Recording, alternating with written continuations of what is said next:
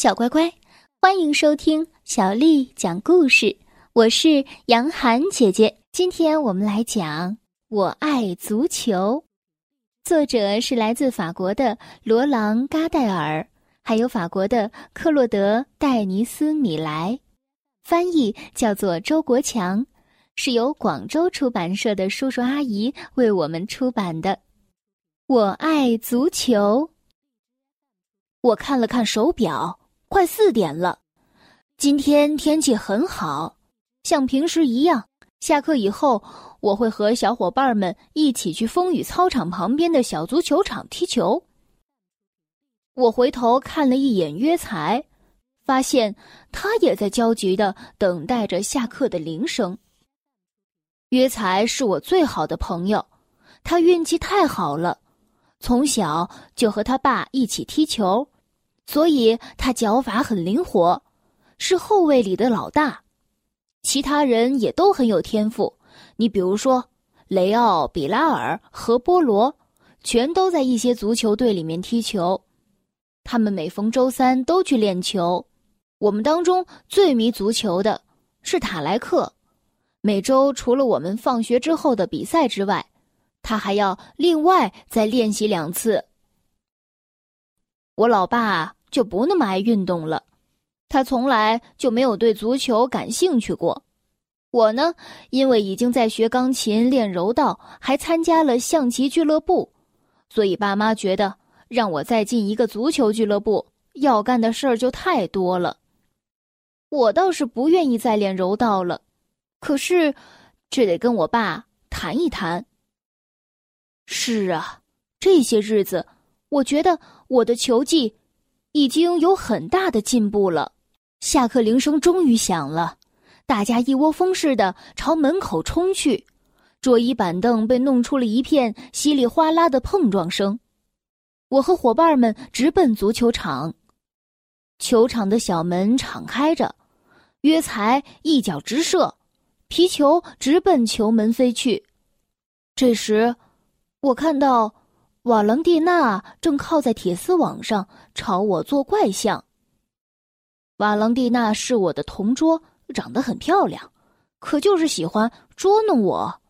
他对我喊道：“嘿，米歇尔，足球最没意思了。再说，你连盘球都不会，不如来玩台球吧。”我答道：“台球才没意思呢，既不能跑也不能跳，女孩子才玩那个。”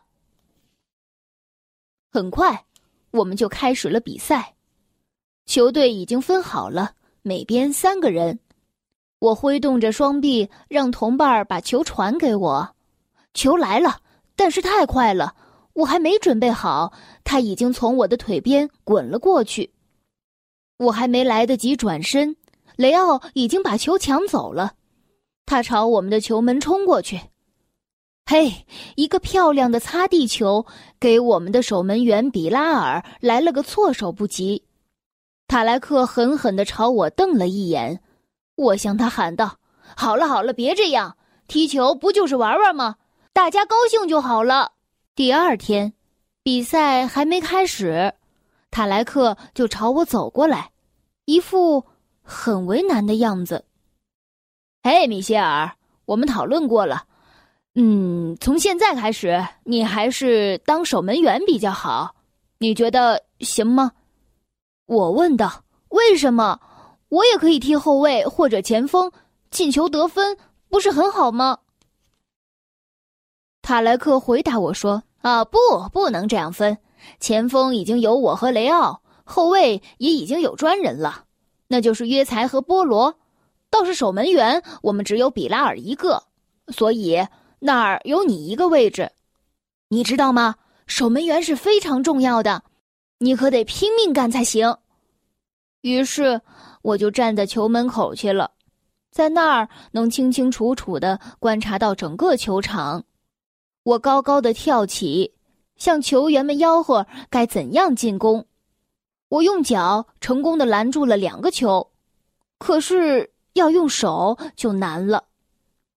突然，我看到塔莱克飞奔而来，抬脚一个直射。我转过身，想用背把球拦住，没成功。球就像炮弹似的直击网底。这个时候，我的队友波罗大喊道：“哎，你怎么了，米歇尔？你在做梦吗？”我答道：“拜托，别把事情看得那么严重，总不至于为踢球发火吧？是吗？你觉得输球挺有意思吗？”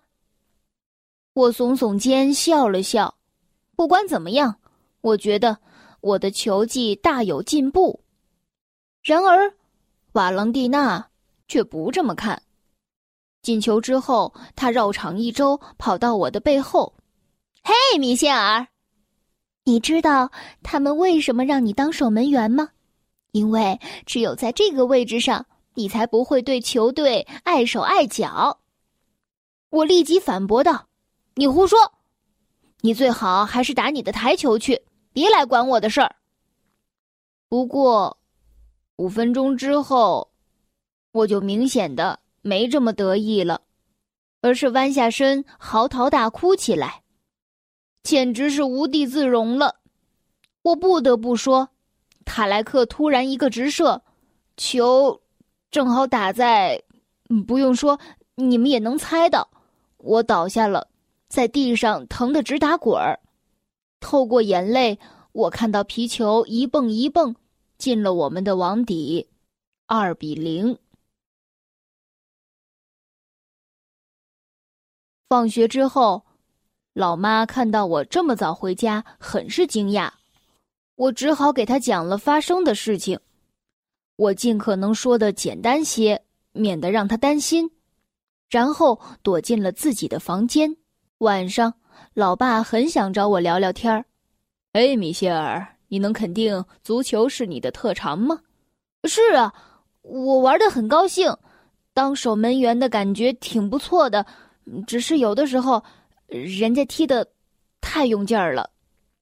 我爸接着说：“可那些孩子是在俱乐部里踢球，对他们来说，足球可是正儿八经的事情。”对我也一样啊，正是因为他们在足球俱乐部里踢球，所以才踢得那么好。你只要让我像他们一样进俱乐部就行了。